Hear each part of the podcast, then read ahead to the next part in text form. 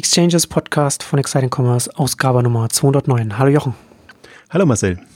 Heute wollen wir uns mit Kaufhof Karstadt beschäftigen, wir wollen noch über Signa Sports United sprechen, auch über die, äh, das City-Logistik-Thema, aber fangen wir zuerst mit der anstehenden Fusion von Kaufhof Karstadt an. Ich habe es ich im Vorgespräch schon ein bisschen so äh, die Zombie-Fusion genannt. Also wir sind da ja eher ein bisschen, sagen wir mal, verhalten, was das, was das alles angeht. Äh, auf jeden Fall gehen da zwei zusammen, die ja, ja, sage ich mal, sehr große Innenstadt-Locations haben wie wertvoll die sind oder was man mit denen machen kann, das ist natürlich dann, das ist natürlich dann äh, so Diskussion. Finally kommt zusammen, was zusammengehört.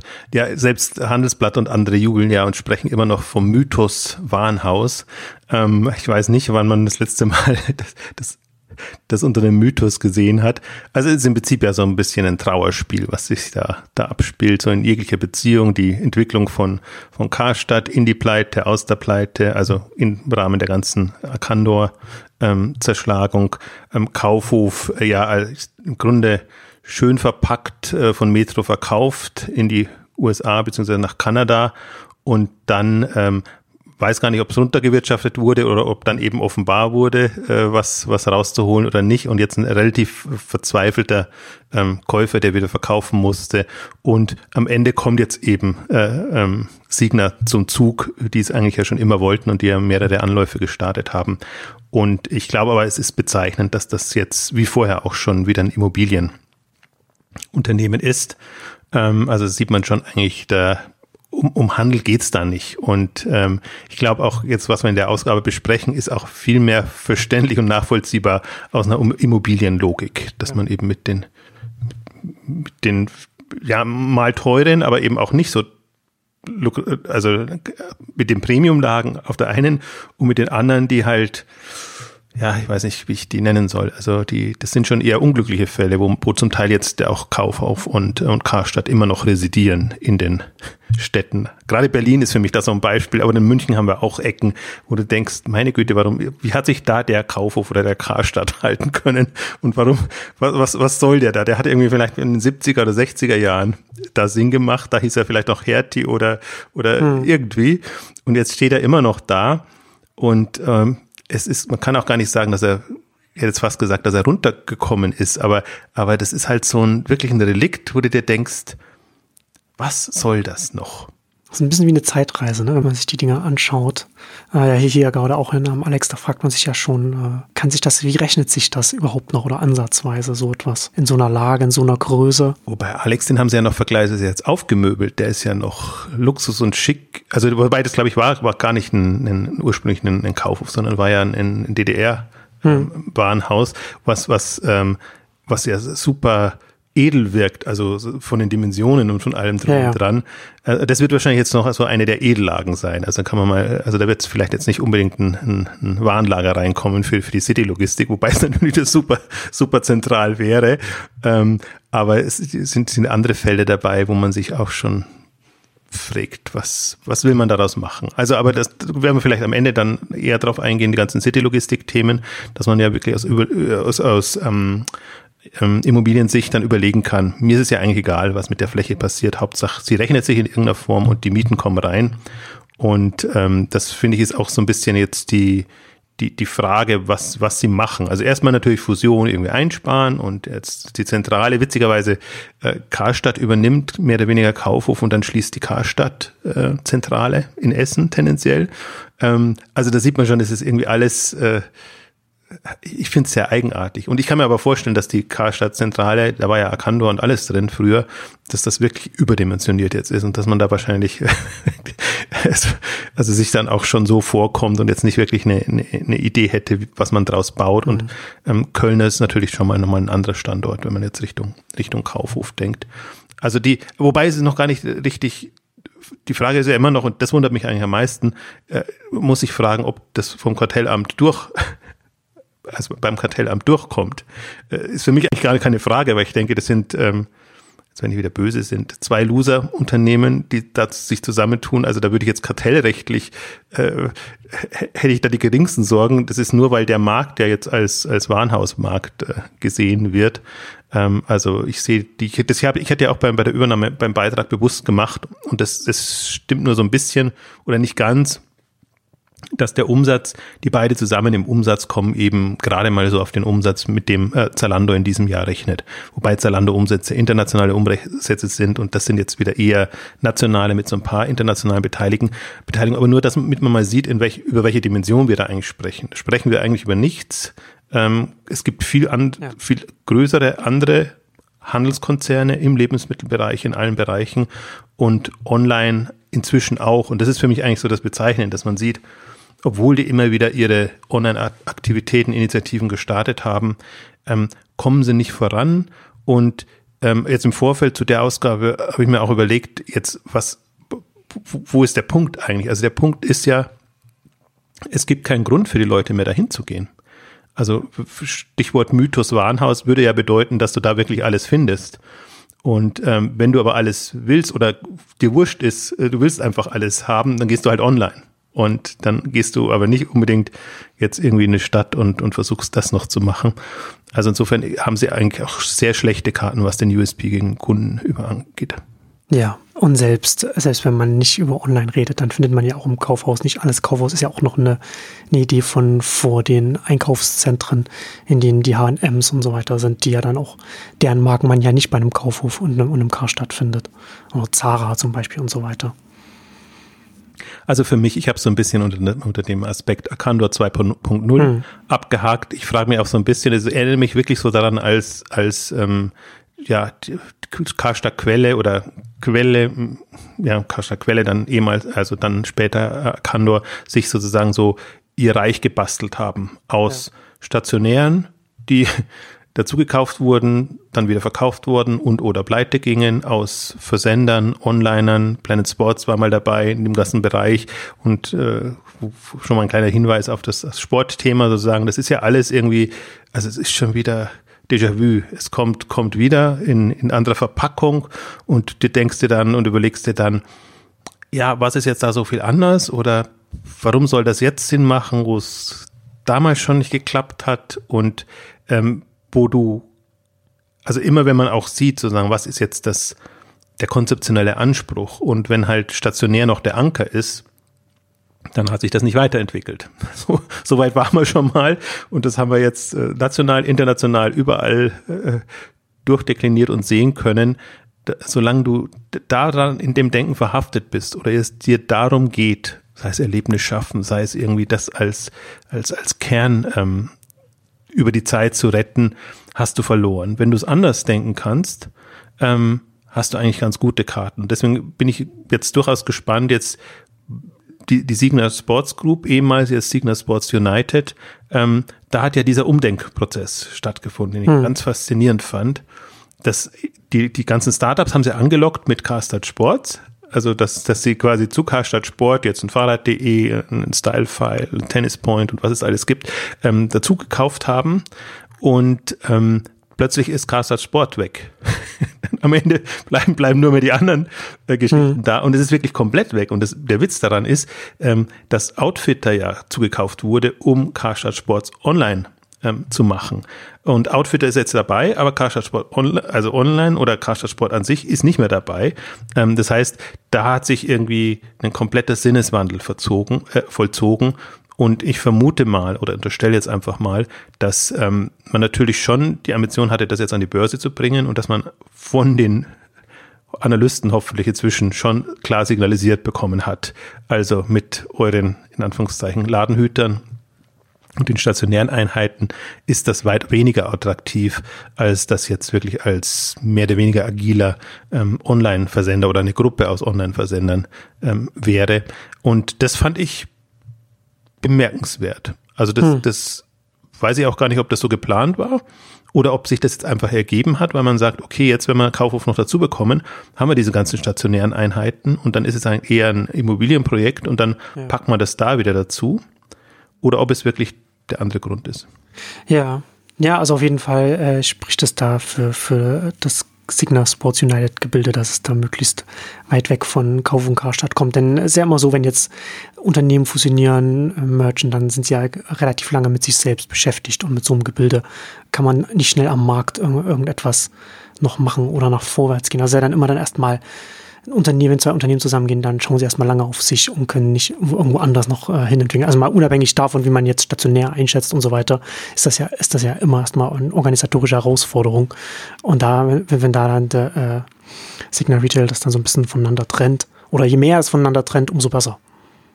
Ja, also der zweite Grund oder ein anderer Grund, den ich mir auch vielleicht vorstelle, vielleicht hat das auch nicht so geklappt, das ist ja, Sie nennen es ja Marktplatz, Marktplatz am, im Stationären quasi. Also sprich die, hm. die Flächen unter zu vermieten ähm, als Thema, was sie bei Karstadt relativ konsequent durchgezogen haben. Also beim Kaufhof inzwischen ist in die Fußstapfen getreten. Man sieht, was da alles eingezogen ist und was, was da jetzt ähm, quasi untervermietet oder mit eigenen Flächen vertreten ist. Also dass sie möglichst wenig eigentlich Fläche noch für, für ihr Karstadt-Sortiment haben, so dass sich das wieder ein bisschen rechnet und äh, wo ich mir sogar vorstellen kann, dass sie das vielleicht sogar auch noch entsprechend so strukturieren, dass sie diese ganzen, in Anführungszeichen, Eigenmarken in, in eigene Gesellschaften ausgliedern und, und einfach gucken, dass die sich selber in irgendeiner Form tragen können, weil es gibt ja auch nicht mehr so ein, es ist jetzt, sind ja nicht mehr wirklich so viele Mischflächen da. Also im Schuhbereich ist es vielleicht noch da, als wenn ich mir gerade mal so überlege. Ähm, aber ansonsten im Modebereich ist das ja alles schon sehr nach, ähm, nach Marken ähm, strukturiert und ähm, selbst ein Hugendubel, ich, also ich, ich bringe es immer wieder gerne als Beispiel, mein, mein Standard oder äh, Karstadt ist ja der am Hauptbahnhof, wo ich auch, wo man einfach, den man ja als Durchgangsweg nimmt. Und da sehe ich halt immer, was sich tut oder wie sich's tut. Und da ist ein Hugendubel eingezogen mit einem Mini-Sortiment in die letzte Ecke eigentlich gezogen, weil da, wo er früher war, ist ein DM jetzt eingezogen und, und hat die Flächen ähm, genommen und das ist das Untergeschoss und, und dann geht's halt rauf mit, mit äh, äh Babywalz und ähm, alles Mögliche. Und witzigerweise, der Cyberport ist jetzt bei Kaufhof eingezogen und nicht bei, bei Karstadt. Ähm, also weiß ich nicht, das ist ja das Problem bei den, bei den ähm, Warenhäusern, seit sie ihre Elektronik-Männersortiment aufgegeben haben, sind sie natürlich noch attraktiver, äh, unattraktiver für die, für die ganze Familie. Das war ja so ein bisschen ähm, das Problem. Also die Logik, klar, die rechnen sich nicht, das Sortiment, deswegen müssen sie raus. Aber jetzt von der, von der Kundenansprache ähm, ist halt ein Warenhaus oder ein Kaufhaus für Männer noch weniger attraktiv, als es noch vor, vor ein paar Jahren war. Also das Marktplatzmodell, finde ich, haben sie da man sieht sozusagen, wo sie hinwollen und setzen das oben. Ich finde es trotzdem aus der Not geboren, weil man eher denkt, das ist um die Flächen, damit sie die Flächen rechnen, aber das ist jetzt nicht im Sinne des Handelsgeschäfts, schon gleich gar nicht, geschweige denn des Kunden, weiß ich auch nicht. Ja, der Kunde weiß ja dann noch weniger, was, was ihn erwartet. Ne? Ist ja nicht, dass er weiß, ich habe jetzt die und die äh, Händler oder, oder Läden, finde ich da und da gehe ich dahin. Das ist ja dann jetzt schon ein bisschen das ist halt nicht mehr genau das Kauf des Car, Car, der Karstadt. Das ist nicht mehr der, nicht mehr der Kaufhaus-Mythos, der alte. Das, das, stimmt, aber du unterschätzt die Erlebniswelt, ja, genau. die doch entsteht. Die man ja mal, die man, auf der man der Suche ist, wenn man in die Stadt fährt, genau. ja, genau. Ich finde auch so schön, das ist eigentlich das, dass die, die Revolution, die im Karstadt passiert ist, ist ja der Schilderwald. Das hm. finde ich eigentlich mit das Spannendste, dass sie natürlich auf alles irgendwie hinweisen müssen. Dann haben sie irgendwie Sonderaktionen, haben sie Sondersortimente, dann hast, findest du das im vierten Stock und im dritten Stock das und Amazon Locker ist unten, aber die Abholung von Karstadt ist im dritten Stock. Und das muss alles ähm, hingewiesen werden. Matratzenmittwoch, gar nicht zu vergessen. ähm, hm. Halten Sie durch. Konsequent gibt es den Matratzenmittwoch. Und äh, dann wird immer separat nochmal ins Schild aufgestellt ähm, vorm, vorm, vor der Tür. Ähm, also das ist, hast so ein so Gefühl sozusagen, Bannerwerbung auf stationär übertragen, kommt mir das immer vor, weil sie auch spezielle Formate haben. Und die haben ja zum Teil die Aufsteller, die haben dann zum Teil die, die Bildschirme, die das machen und so. Also das ist, da könnte ich mich stundenlang äh, amüsieren über das Thema, ähm, weil äh, ja, es ist schon ein Weg.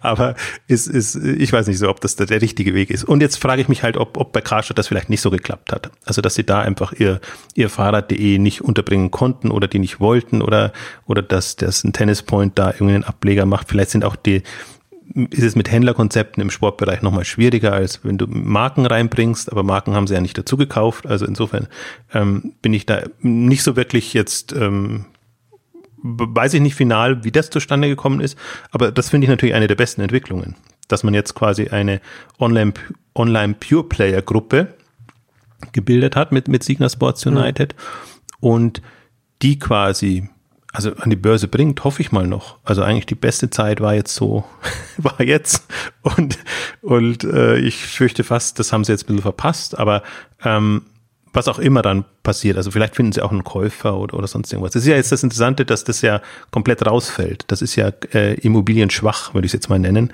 Also es ist jetzt nicht für, für einen Immobilienkonzern oder Unternehmen, ist das jetzt erstmal nicht etwas, an dem du hängst, weil das ist ein klassisches Handelsgeschäft eigentlich. Kannst du sagen, okay, das kaufe ich günstig ein und, und verkauf's dann und, und profitiere davon. Aber ich finde das halt jetzt im, in, in dem Kontext, wir haben ja mehrere Gruppen, die, die, die, die da jetzt entstehen, also mit, mit, mit Newcom Group im, im Pro7 Sat 1 Kontext, wo es ein bisschen ruhig geworden ist, wo ich irgendwie hoffe und angedeutet, signalisiert wurde, dass am Kapitalmarkt dann Mitte ähm, November dann vielleicht mal wieder ein bisschen Neuigkeiten kommen. Also da hat sich eigentlich gar nichts getan, seit die im Frühjahr, also die ist im letzten Herbst formiert, aber im Frühjahr sozusagen so mit, mit neuem Investor äh, gegründet worden. Also haben wir die Nucom Group, wir haben ähm, Signa Retail, wir haben jetzt mit ähm, Georg Kofler, der sah sein Lumerland ähm, mit es ist auch, auch eine wilde Mischung mit, mit 21, 21 Sports Group, also Planet Sports, ähm, verbündet baut aus, aus Möbelsport, Lifestyle Gruppe Strö About Up, müssen wir nicht mehr angucken. Ähm, aber das entsteht ja jetzt alles und ich bin sogar, mich, mich ich, also ich verfolge es interessiert, dass es da entsteht. Ich finde es aber bedenklich, dass es entsteht, weil es entsteht ja deshalb, weil die Unternehmen selber nicht mehr so richtig weiterkommen. Und dann denkt man, durch die Kopplung hat man eine Größenordnung und dann geht's wieder. Aber das Problem oder die, die Wurzel des Ganzen ist einfach, dass, dass all die kein Kapital finden oder nicht ja. so genau. eigenständig agieren könnten, wie sie, also dürfen, wie sie könnten, wenn sie das hätten, weil sie für sich, also einige, ja, andere nicht, aber einige schon gut überlebensfähig und, und auch, auch wachstumsstark wären. Ja, es wäre auf jeden Fall mehr Dynamik drin, wenn es einzelne fokussierte Unternehmen bleiben würden. Ja, also, weil jetzt, jetzt sieht so, und im Markt entsteht jetzt so der Eindruck, so Konsolidierungsphase als ob der, der Markt schon gesättigt wäre und als ob jetzt, jetzt die, die Zeit reif wäre, dass jetzt konsolidiert wird. Aber so ist es ja gar nicht. Das, die, ja. das ist nicht Konsolidierung, weil jetzt Konsolidierungs, weil die reif wären zu konsolidieren, sondern weil sie, weil, weil die einfach durchs Raster fallen. Es gibt keine Investoren, die sagen, äh, ich gebe Spezialisten eine Chance und, und sehe da auch, dass die eine Chance haben gegenüber Amazon, gegenüber anderen, wo ich ja sage, Spezialisierung ist das, ist der Schlüssel zum Erfolg. Ähm, das mögen schon jetzt sehr klassische Online-Shops noch sein. Also die müssen sich alle weiterentwickeln. Aber davon gehe ich ja aus. Also es sind ja in der Regel unternehmergeführte Unternehmen gewesen. Und ähm, die werden jetzt Kapital nicht nur nehmen und brauchen, um jetzt klassisch zu wachsen und oder international zu expandieren, sondern die müssen sich halt auch transformieren, entsprechend äh, Richtung Plattform öffnen, Services starten und all das, was halt jetzt im, im Online-Bereich äh, angesagt wäre. Und da ist, also da ist halt tote Hose. Habe jetzt nochmal den Beitrag geschrieben, entweder 100 Millionen und mehr Kapitalrunde oder gar nichts. Und, oder, also, und dann wirklich ein Kampf. Das ist, also, das ist unheimlich, was, was, was gestandene Unternehmen. Also eine richtig große Lücke. Ja. Im, am Kapitalmarkt. Riesig. Also wenn du dir ja. auch, weil das mich schockiert ja umso mehr, wenn ich sehe, was selbst so wirklich notleidende Stationäre noch bekommen weil die halt irgendwie eine bekannte Marke haben und weil man irgendwie so ein, die kennt man noch und, und da hat man das Gefühl, ach, ähm, da lässt sich doch was draus machen. Hm. Ähm, die, die, die guten Onliner, die sind eher No-Name für die Investorenbranche oder generell und die, die nimmt man auch nicht für so voll, weil man, weil man das Geschäft nicht so einschätzen kann, weil, weil die auch ja nicht mit zig Filialen äh, protzen können, äh, sondern halt nur ihren ein ihren einmaligen Online-Auftritt haben und, und, aber der macht halt gleich mal äh, Faktor X äh, Umsatz von dem, was, was eine Filiale machen würde. Und das ist so ärgerlich. Also das ist auch was, das hat sich noch nicht gedreht. Also die, die Stationären tun sich auch zunehmend schwerer, Geld zu bekommen. Das schon, weil einfach jetzt super viele reingefallen sind und ähm, entweder äh, dann trotzdem die Insolvenz ähm, gekommen ist und oder sich eben kein Investor gefunden hat, der entsprechend mehr bezahlt hat. Also Douglas ist jetzt so der, der, der, der tollste Fall da. Da hat es ja einmal geklappt, also ist von Douglas Gruppe raus, hat ein Private Equity Investor ge gefunden. Dann, bevor der Börsengang kam, hat sich ein anderer bereit erklärt und der hat es jetzt in Anführungszeichen an der Backe. Und der muss jetzt gucken, dass er quasi nochmal mehr dafür bekommt, als er gezahlt hat. Sie haben schön zugekauft im stationären Bereich, haben jetzt äh, ähm, ähm, ja auch online dazu gekauft, Parfüm, Parfüm Dreams. Und ähm, jetzt ist halt die Frage, ob das sich so verpacken lässt mit neuem Logo und neuem Auftritt und allem, dass es äh, mehr bringt dem, dem Investor, als er vorher bezahlt hat. Ähm, und dann fängt aber das Drama wieder von vorn an. Also dann, dann, also entweder wird jetzt ein Börsengang oder, oder ich weiß gar nicht, was da jetzt kommen soll. Also das ist nur die, das, daran lässt sich, finde ich, sehr schön festmachen, wie die, wie die Lage gerade ist am Kapitalmarkt. Und kein, kein Onliner. Und ich habe als Beispiel oder für den Beitrag auch immer ein Beispiel im Kopf, wenn wir halt auf der K5 ist es ja wirklich so, wenn man da, also versuche ja mal alle Segmente abzudecken, möglichst alle, alle Branchen, alle Unternehmensgrößen, alle Innovationsgrade und äh, so, dass man irgendwie so ein umfassendes Bild hat. Ja. Und eine Kategorie, die ich habe, ist eben der noch tendenziell eigenfinanzierte Mittelständler, gewachsen Richtung 10, 20, 50 Millionen Euro Umsatz. Ähm, da habe ich endlos Beispiele. Teilweise auch schon mit Kapital, teilweise auch mit, mit, mit, also unterschiedliche Konstellationen jetzt, aber von, von der Aufstellung immer noch so, dass man sagt, okay, das ist jetzt eigentlich so ein, ein aus sich heraus gewachsenes, ähm, solides Unternehmen mit irgendwie ähm, noch einer Führung oder Gründern, die, die mitdenken, strategisch am Puls der Zeit sind und dem man eigentlich nur, ja, Zeit und Raum und Geld geben müsste, ähm, dass, dass sie das entsprechend ähm, auf, auf die nächste Stufe ähm, geben könnten.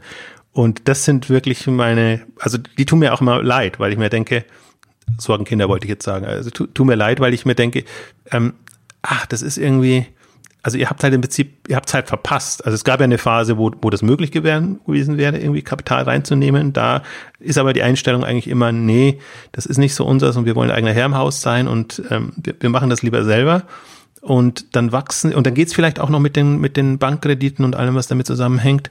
Und ähm, ich sage ja immer, ab 10 Millionen manche können es noch weiter schaffen, ähm, ist, ist einfach mit, mit der Bank wird es dann sehr, sehr schwierig, weil die, hm. die, die Lagerfinanzierung einfach zu, zu, zu teuer wird. Ja. Und also, also das ist nicht so, dass das Segment nicht da wäre. Und mir tut es dann um jeden leid, der verkauft wird. Also mir hat's am meisten leid hat es mir zum Beispiel bei Fahrrad.de getan. Weil so sehr, jetzt um wieder den, den äh, wieder zurückzukommen zur, zur Signer Sports Group oder Signer Sports United, ähm, weil die Frage ja ist, in welcher Form ist ein Fahrrad.de stärker? Als Teil der Signer Group oder als eigenständiges Unternehmen, das selber Möglichkeiten hätte, eine Gruppe zu machen, sei es, sei es an der Börse oder sonst irgendwo. Und ähm, da ist im Prinzip die Chance hat Fahrrad.de jetzt nicht mehr. Also man hat ja auch gesehen, das ganze Management ist auseinandergeflogen und, und externe Manager sind reingeholt worden. Also es ist einfach nicht mehr Gründer geführt, Gründer getrieben und die, die, die Chance ist verbaut worden. Also wieder einem jetzt, sagen wir mal, der, der deutschen aufstrebenden Vertreter äh, mhm. in diesem, diesem Online-Handlersegment. Und jetzt muss man gucken, ob so eine Gruppe sich ähm, bewährt, aber ich habe eben das Gefühl, dass die Gruppen dann immer eher durch Zukäufe wachsen und weniger durch organisches Umsatzwachstum. Ähm, was also ist ein interessantes Experiment und ist verfolgt ja. genauso viel Interesse, aber mir tut es um die Einzelunternehmen dann immer sehr, sehr leid. Outfit ja. ist ein ähnliches Beispiel.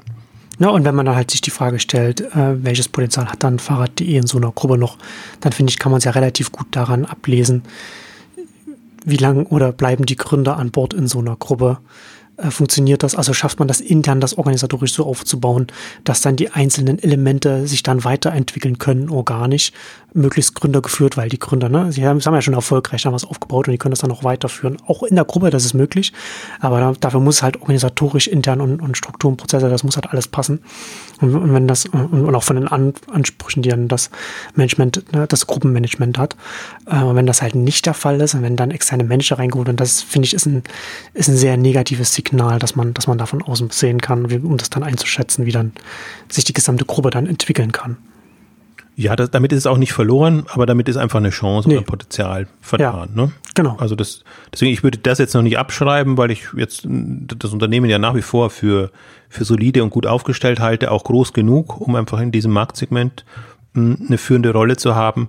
Und das kann auch gemanagt gut also im, im Sinne von nicht von Unterne von vom Gründer, sondern vom, vom Manager gemanagt, ähm, einen, guten Weg nehmen. Ich möchte aber vielleicht mal einen kleinen Abstecher machen, um auch nochmal die, die strukturelle Dimension zu verdeutlichen, wie das dann passiert. Also das ist ja wirklich nicht nicht vorher geplant. Wenn man sich mal jetzt anguckt bei bei Internet, die Internet Sports, da war ja René Köhler eigentlich immer sehr daran interessiert, dass er der Herr im Haus ist und ähm, hat eben auch dann irgendwann Probleme, natürlich das, das Wachstum zu finanzieren. Oder sagen wir mal, das, ich meine, es ist ja natürlich auch äh, ein großes persönliches Risiko, das du auf dich nimmst, wenn, wenn alles an, an dir hängt, was, was, was, was kapitalseitig äh, ähm, relevant ist. Er hat ja dann auch nur einen Minderheitsgesellschafter reingenommen. Das äh, sieht man jetzt häufiger.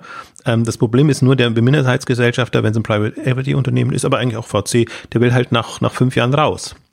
Und ähm, dann, wie, wie, wie kommst du denn raus? Also, weil im Prinzip der A setzt den Zeitpunkt fest, ja. wann die Entscheidung sein muss und im Prinzip auch die Konditionen, was für ein, also zu, zu welchen Bedingungen das rausgeht, also sprich ähm, äh, Bewertung letztendlich. Ähm, und dann fiel quasi die Entscheidung, dass man komplett verkaufen muss, obwohl René Köhler bei weitem die Mehrheit hatte an, an dem ganzen Unternehmen. Und so ein bisschen ähnlich, erinnert, ähnlich mich erinnert momentan auch Notebooks billiger daran, wo man auch einen, einen, einen ähm, Elektronikpartner erstmal für 25 Prozent reinnimmt, ähm, aber dann eben an den Ansprüchen oder strategischen, äh, wie soll ich sagen, äh, äh Punkten, nennen wir es mal ganz, ganz allgemein, ähm, daran hängt. Und dann ist man nicht mehr frei und kann sagen, okay, das ist ja nur Minderheitsgesellschaft, da, da, da findet sich dann schon irgendwie eine Lösung, sondern der Minderheitsgesellschafter bestimmt dann quasi den weiteren Weg. Und, hm. und dann landest du plötzlich irgendwo, wo du vielleicht nicht unbedingt hin willst. Und dann ist aber auch nachvollziehbar, finde ich, für, aus Gründersicht, dann da rauszugehen und, und einfach zu sagen, okay, dann ähm, finden wir da im besten Einvernehmen äh, eine gute Lösung, wie, wie, da, wie das weitergeht. Also deswegen, das ist, finde ich, ist jetzt öfter passiert.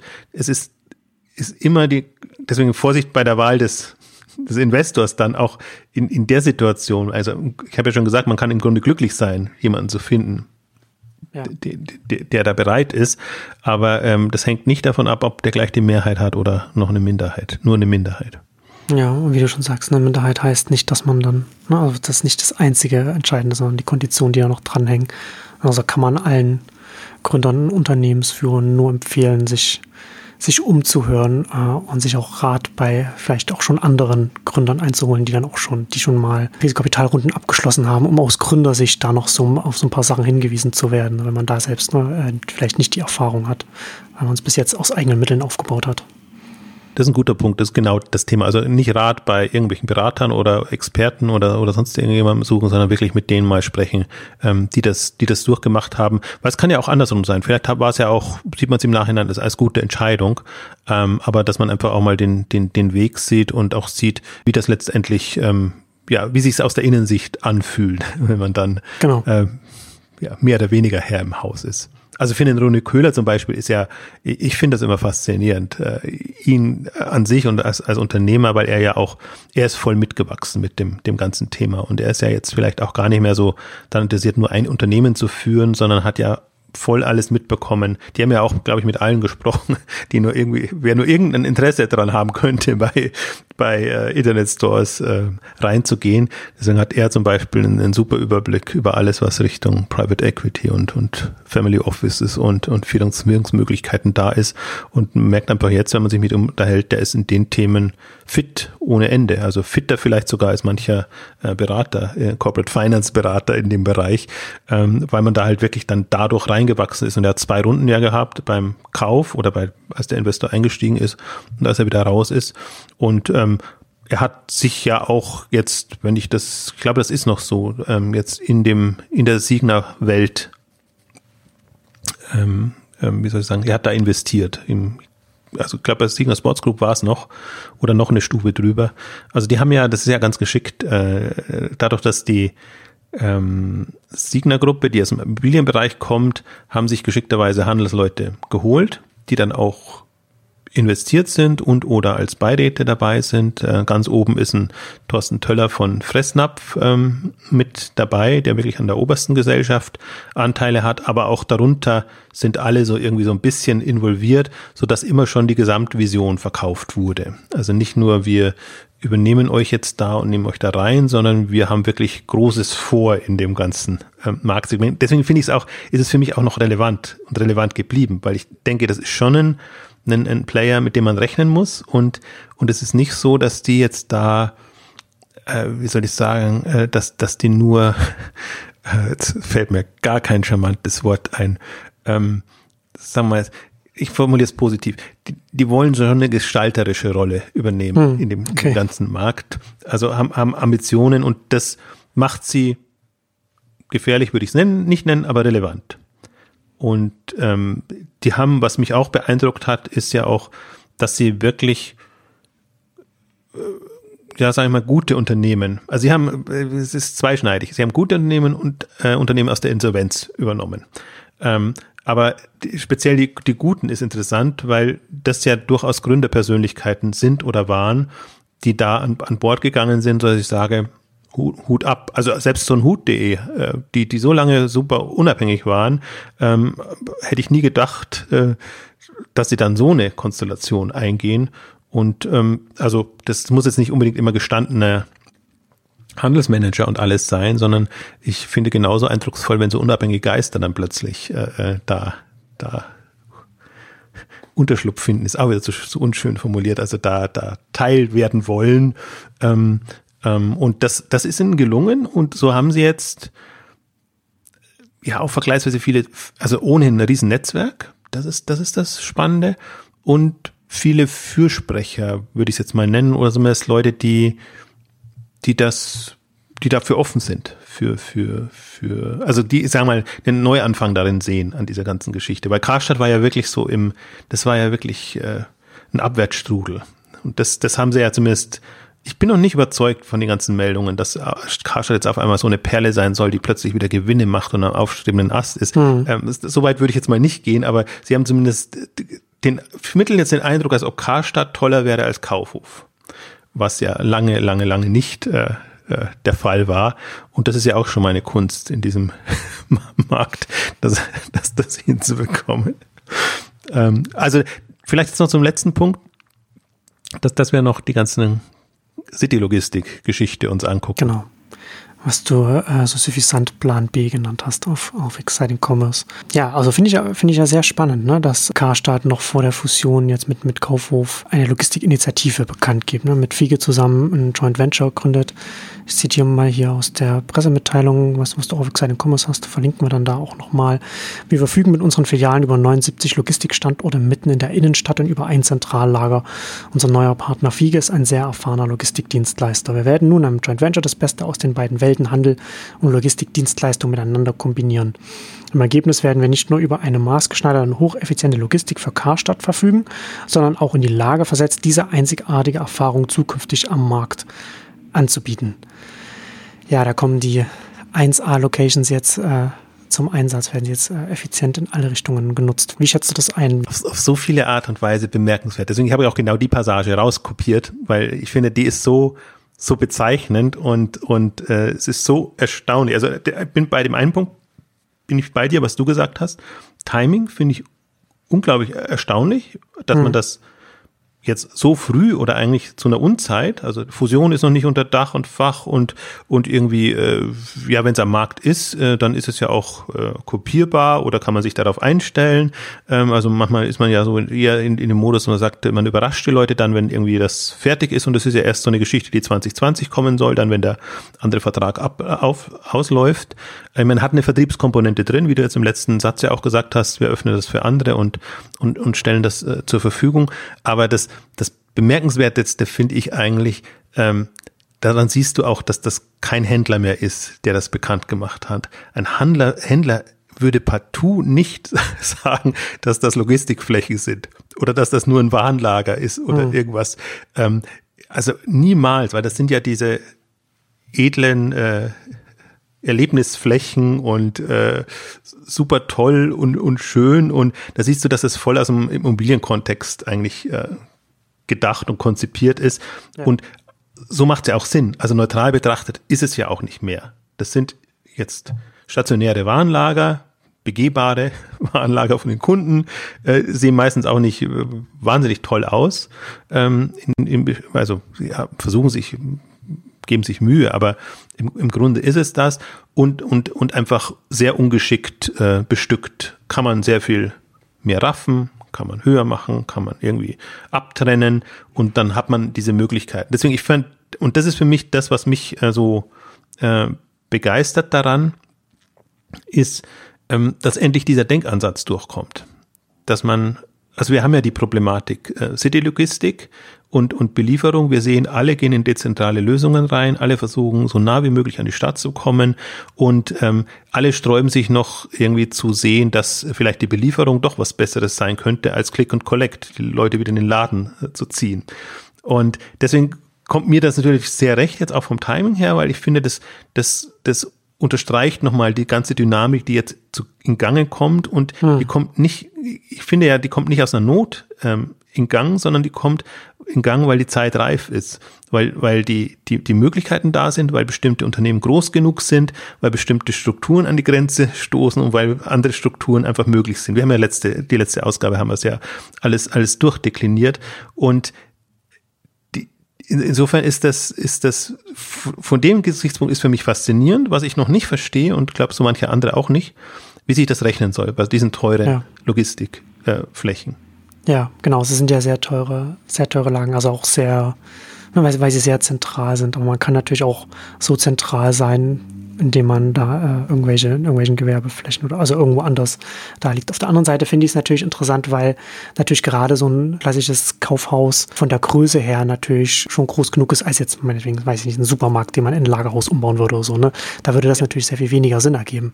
Von da auf der anderen Seite ist es interessant. Auf der anderen Seite natürlich wiederum denke ich daran, was ich vorhin gesagt habe. Ne? Steht man vor so einer großen Fusion, da ist man schon organisatorisch sehr gebunden. Da wird es auch äh, Reibereien intern geben. Da ist man einfach von den Ressourcen her gebunden also gerade das Management ne, auch eingebunden.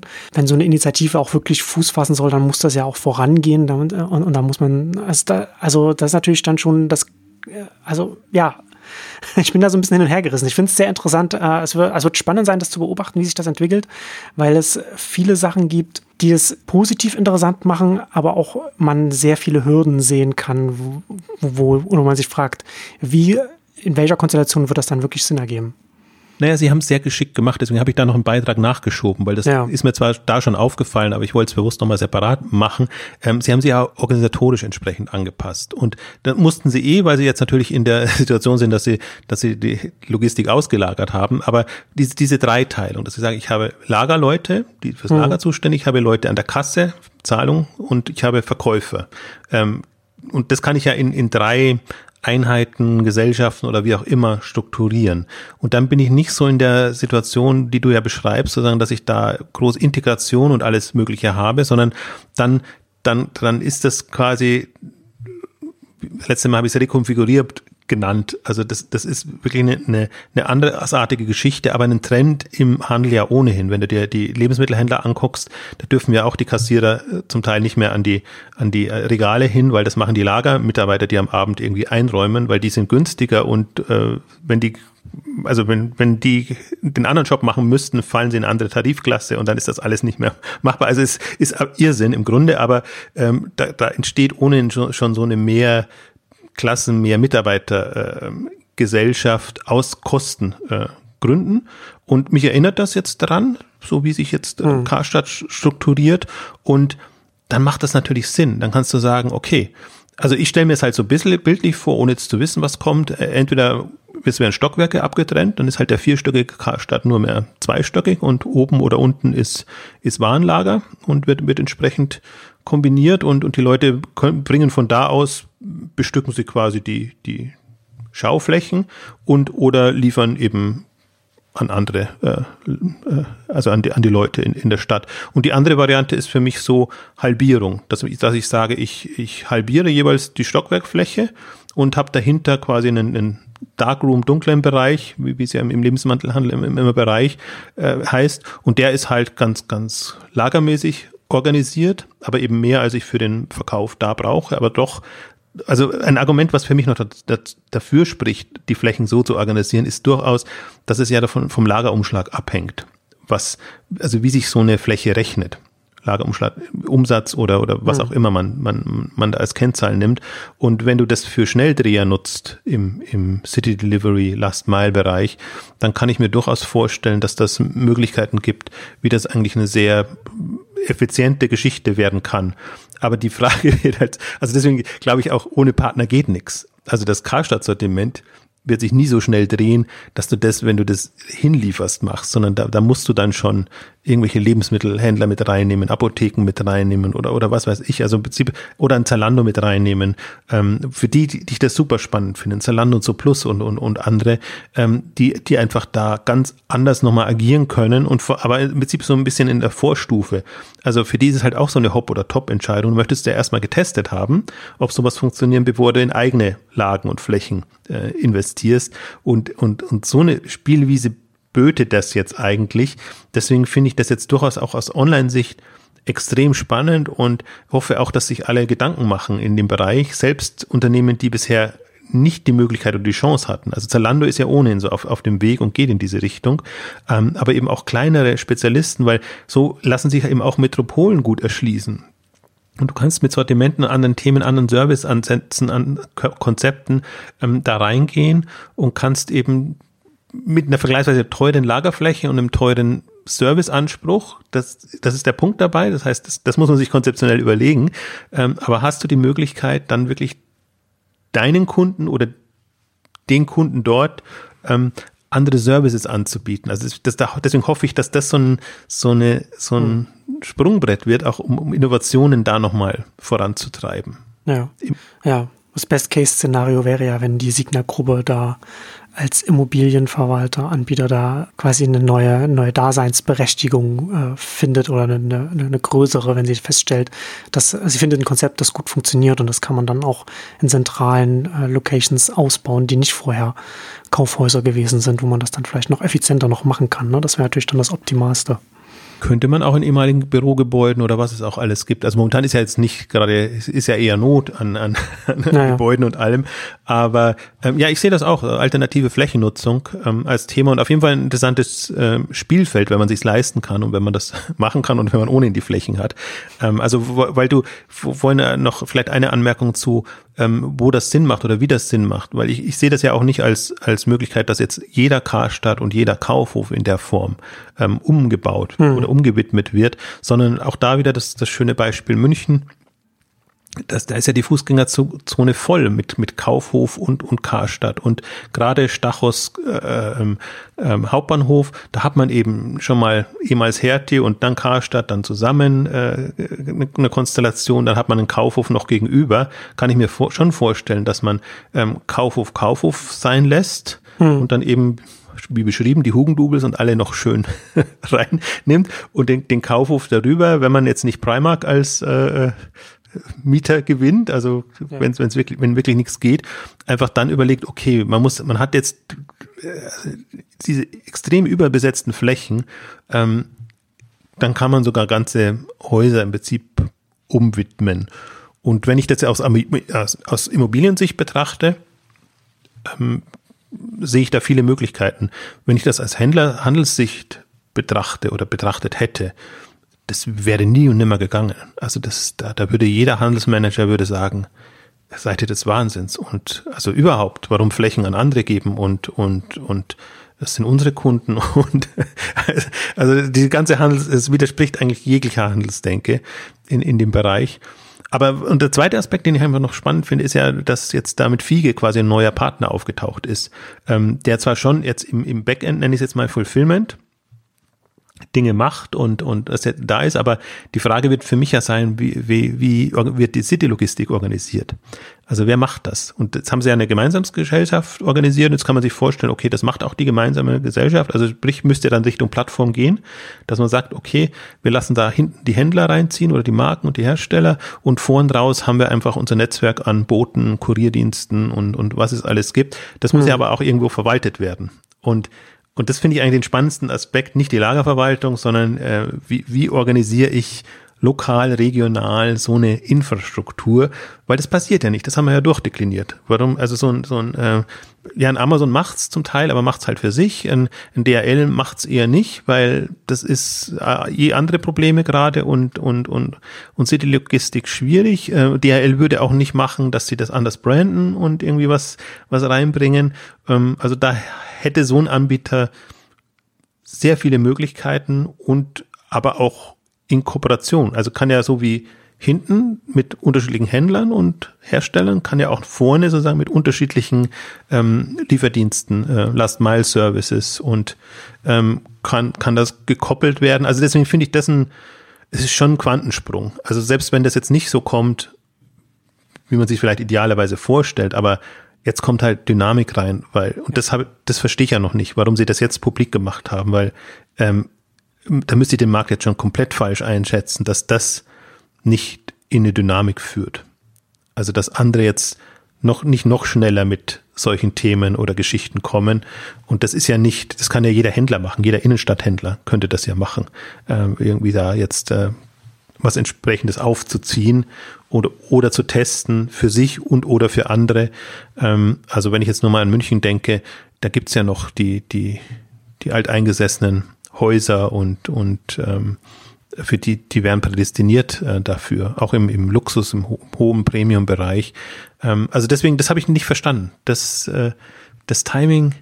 Aber ist das nicht, aber die, gerade so Karstadt, wenn es jetzt Karstadt und Kaufhof zusammen, ist doch schon was, was die Lage jetzt in den, in den, in den Städten innen drin angeht und die, und die Größe auch der Lage, die sie haben, sind sie doch deutschlandweit schon die einzigen. Also ich, ich wüsste nicht, wer, wer da jetzt noch wer, wer vergleichbar wäre. Also natürlich gibt's lokal in München dann noch Alteingesessene, jetzt hier in Berlin halt auch noch so KDW oder so etwas, aber das, aber das sind ja dann nur Einzelne. Nee, absolut. Also national würde ich da auch niemand anderen sehen. Ähm, ich, ich hatte jetzt mehr regional gedacht. Hm. Na, national, das ist ja das Schöne. Da haben sie den, den First Mover äh, Vorteil jetzt. Das, ja. das können sie wirklich, ähm, das will ihnen auch niemand nehmen. Und ich glaube, darauf spekulieren sie jetzt auch so ein bisschen. Das ist ja, ja noch das Schöne, dass das wirklich hm. bundesweit vertreten ist und dass das passt. Und da kann man sich jetzt vielleicht sogar überlegen, vielleicht wollen sie noch andere anschließen. Äh, noch, gibt ja noch so ein paar kleinere äh, Warenhausbetreiber äh, dann, was dann immer so ein bisschen wundert. Aber, aber jetzt, ich denke jetzt da so ein bisschen, Beispiel so ein bisschen an, an den Bräuninger. Die sind jetzt zumindest ein bisschen, zumindest im südlichen Bereich überregional vertreten. Die könnten sich sowas überlegen, die wären ein schönes Segment oder sogar noch kleiner kleinere, in, speziell im Modebereich. Ähm, also ich glaube halt im Modebereich rechnet, rechnet sich am leichtesten. Im, im Food-Bereich, natürlich, das ist unser prädestinierter Bereich für das Thema, aber da da ist der, der, der Aufwand zu groß, beziehungsweise einige machen es ja. Jetzt Feneberg in, in, in München auch mit, mit Fresh Foods und so. Ähm, also jetzt nicht genau so, aber in, in diesen Ansätzen. Ähm, also ich glaube, dass jetzt da die, diese Dynamik in Gang kommt, mit der ich eigentlich immer gerechnet habe und ich hätte aber halt nur nicht, ich hätte nicht damit gerechnet, dass es aus der Richtung kommt. Sagen wir mal so. Also das, das, das hat mich dann doch schon, äh, schon überrascht und dann musste ich im ersten Moment mal wirklich denken, ist das jetzt äh, im Ernst? Ja, das wird schon so sein, wie du sagst. Ne? Wenn, der, wenn der Besitzer mit der Immobilienbrille draufschaut, dann ist das einfach schon was anderes. Da, oder da, da, von da kommt es dann einfach. Ja, und ich frage mich halt jetzt, ob, ob das, das haben wir im Vorfeld auch ein bisschen schon diskutiert, ob das quasi äh, strategischer Schachzug ist, den man von Beginn an vorhatte, also sprich diese ganze Marktplatzphilosophie mhm. etc., oder ob es Gunst der Stunde ist und man da sagt, okay, jetzt machen wir aus der Not eine Tugend jetzt haben wir eine Idee und wir haben einen Partner gewonnen, jetzt aber auch sofort damit an die Öffentlichkeit, damit wir als entsprechend cool und, und fortschrittlich wahrgenommen werden. Ja, Im Zweifel ist es ja bei großen Unternehmen dann äh, die Gunst der Stunde oder aus einer Notentugend machen und nicht von langer Hand strategisch brillant geplant. Ich würd, muss natürlich jetzt dagegenhalten. Das ist die Genialität. Das ist von Anfang an Masterplan, Deutsche Warenhaus AG oder wie heißt der jetzt? Äh, Signer Department Stores Group mit, mit Marktplatz und Logistik Serviceoffensive ähm, von langer Hand geplant und wird jetzt quasi so Schritt für Schritt ausgerollt und umgesetzt. Das ist dann der neue Warenhaus-Mythos. Der genau. Besetzt mit den von, äh, geführt von den brillanten Strategen das wird dann gefeiert und zwar nicht nur auf Handelskongressen, sondern auf allen Kongressen, weil es dann einer Branche gelungen ist, wirklich die Transformation nicht nur zu meistern, sondern quasi trendsettend, setternd, wie das Wort heißt, da, da äh, eine neue Herangehensweise zu finden und zwar international muss man auch sehen. Also das ist ja nicht mal was, was, was es irgendwie in, in London oder New York oder großen Metropolen gibt. Also jetzt in dieser, dieser, wie soll ich sagen, äh, konzertierten Aktion, dass man sagt, okay, man bundesweit will man jetzt da ähm, das alles machen. Könnte natürlich jetzt auch sein, dass es so manchen, es gibt ja jetzt diese ganzen Gesellschaften, die, die Shopping-Center haben sich ja fusioniert ohne Ende. Da gibt es ja börsennotierte Gesellschaften, ähm, die das jetzt auch machen könnten, falls das irgendwie so der, das geniale Thema ist. Also es gibt ja Flächen ohne Ende, die niemand mehr will. Also Handel niemand mehr will und Kunden niemand mehr hin will. Also es ist ja schon, es ist schon dramatisch. Und eigentlich, um, um auf den Anfang wieder zurückzukommen, ähm, das Thema Zombies, ähm, das sind halt alles wirklich Dinge, die sich, die sie überlebt haben und, und, und Strukturen, die, die wir da haben, äh, die, also da muss man wirklich kreativ sein. Oder, und das ist ja jetzt eigentlich, das ist ja auch nicht das etwas, was was, was, was in dem, in dem Angriffsmodus passiert, sondern es, es wird eine Schwäche ausgenutzt. Also sprich, das gibt's alles vergleichsweise günstig und ähm, die, die Wagemutigen, und das muss man schon sagen, das ist schon so Glücksrittertum natürlich in dem Bereich, ähm, die schnappen sich genau das und versuchen jetzt da was zu machen. Und ich finde das sehr kühn nach wie vor. Also ich bin auch noch nicht äh, sicher, ob, ob die Rechnung wirklich aufgeht. Ähm, es gab jetzt ein sehr schönes Porträt, also leider ein sehr nostalgisches Porträt, aber sehr schönes Porträt auch im, im, im Handelsblatt äh, mit, mit äh, René Benko und ähm, seiner Historie, Herangehensweise, also wo eher sozusagen die, die vergangenen Leistungen und die Leistungen jetzt, was eben Aufleben des Warenhauses etc. angeht, äh, gewürdigt wurden. Leider weniger so in die Richtung, äh, zum Beispiel Signer Sports Group oder Signer Sports United kam überhaupt nicht vor, also sprich was, was auch in, in dem Online-Bereich da passieren kann, sondern das war eher wieder wieder so eine Huldigung des ja, Mythos Warenhaus.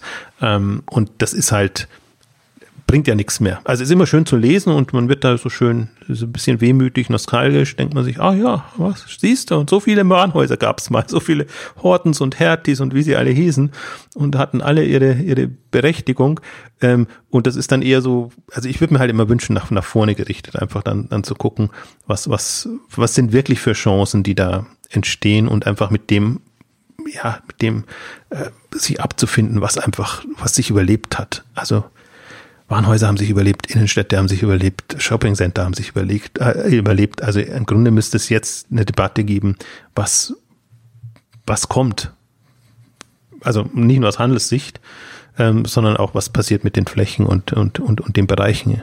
Und das passiert ja leider nicht. Da wird jeder einzelne Fall durchdekliniert und gemacht. Und jetzt, um so ein bisschen zu rekapitulieren, ist ja aber schon schön, jetzt einfach zu sehen. Jetzt haben, haben quasi drei große Blöcke, die jetzt da sind. Man hat den Mythos, den sehr verblassenden. Das Problem, man, man hat da eine eigentlich ganz pfiffig zusammengestrickte Signa Sports United. Mhm. Haben wir noch gar nicht gesprochen. Ich finde ja auch die, die Unterlagen finde ich ja so heiß. Also das ist ja wirklich, also das ist ja, also was Cooleres gibt's ja gar nicht, sozusagen, wenn du dir die Präsentationsunterlagen anguckst und so. Und das ist ja nicht ein Konglomerat jetzt aus zusammengekauften äh, Online-Fachhändlern, sondern das ist ja ach, weiß ich nicht, wie ich, gar nicht, wie ich das verzeichnen soll, aber das ist ja von, von mobilen Konzepten bis zu, keine Ahnung, Augmented Reality und da ist ja alles reingeflossen, was es so an, an, an Trends gibt. Also das ist ja als Börsenstory oder so, ist eigentlich, äh, also gefühlt, da, da kann kein Silicon Valley Unternehmen oder noch irgendwas äh, kann da mithalten, weil da ist Kompetenz da im Produktbereich, Handelsbereich, in Technologie, Innovation, allem drum und dran. Also ich habe das jetzt gar nicht so schick beschreiben können, wie das eigentlich da ist. Also das ist das ist das ist genau das Gegenteil quasi von dem von dem anderen. Und ähm, wird interessant zu sehen, was was was das wird oder wie, wie man das zu welcher Wertung eben in, in die Börse bringen kann oder was noch dazu kommt, unter anderem auch. Und der dritte Komplex wirklich das, das ganze Logistikthema und, und damit auch, und das ist halt das Interessante, Last Mile neu gedacht. Hm. Und da geht es mir gar nicht, gar, gar nicht so sehr um die Wiederverwertung der, der Flächen, sondern wirklich zu überlegen, also das ist halt das Schöne, das Interessante jetzt, dass die, dass der Onlinehandel sich jetzt quasi bis auf die letzte Meile vorhangelt. Weg von zentraler Logistik, weg von dem einen Amazon-Lager irgendwo bei Hers fällt ähm, oder oder und, und hin immer zu, zu noch mehr Lägern und noch dezentraler und jetzt quasi vor die Tore der Städte und eigentlich jetzt ist der Schritt quasi äh, der der Onlinehandel überrollt die Städte und geht mitten rein und ähm,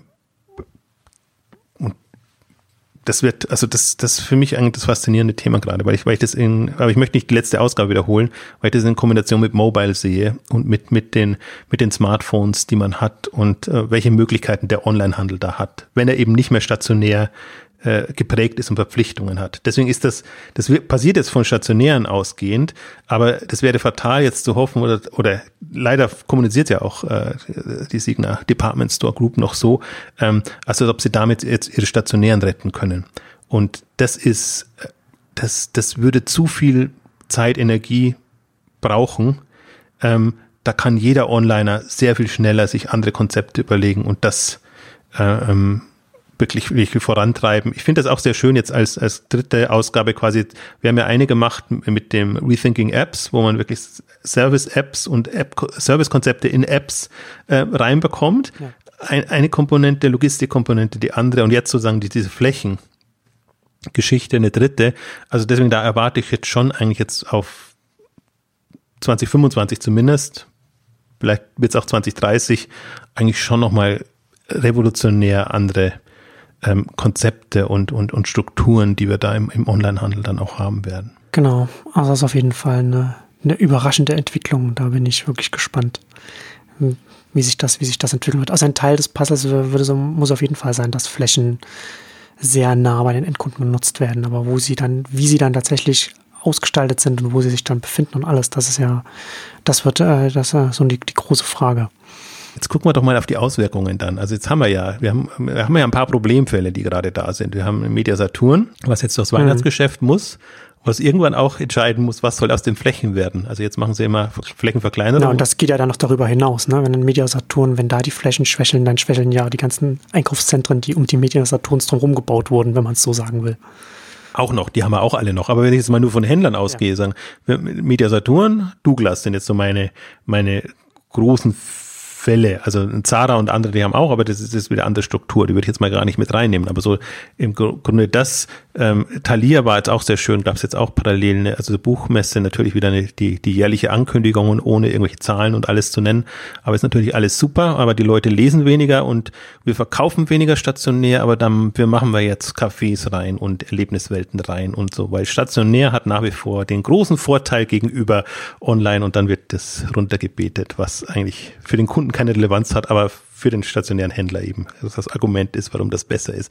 Also wir haben diese ganzen ähm, Fälle und ich bin jetzt mal gespannt, sozusagen, wo die Dynamik jetzt eher einsetzt. Ob sich stationäre Händler jetzt von dem inspirieren lassen oder sagen, das ist Quatsch und aus Händlersicht habe ich ja versucht so zu argumentieren, äh, dreimal Quatsch, das kann man nur als Immobilienbesitzer, äh, Schrägstrich Makler machen, ähm, oder ob, ob die, die oder ob zum Beispiel jetzt Onliner angreifen.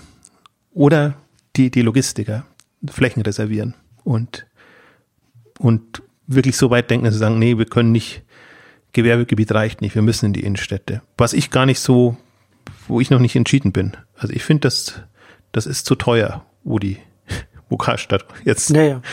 seine Flächen macht.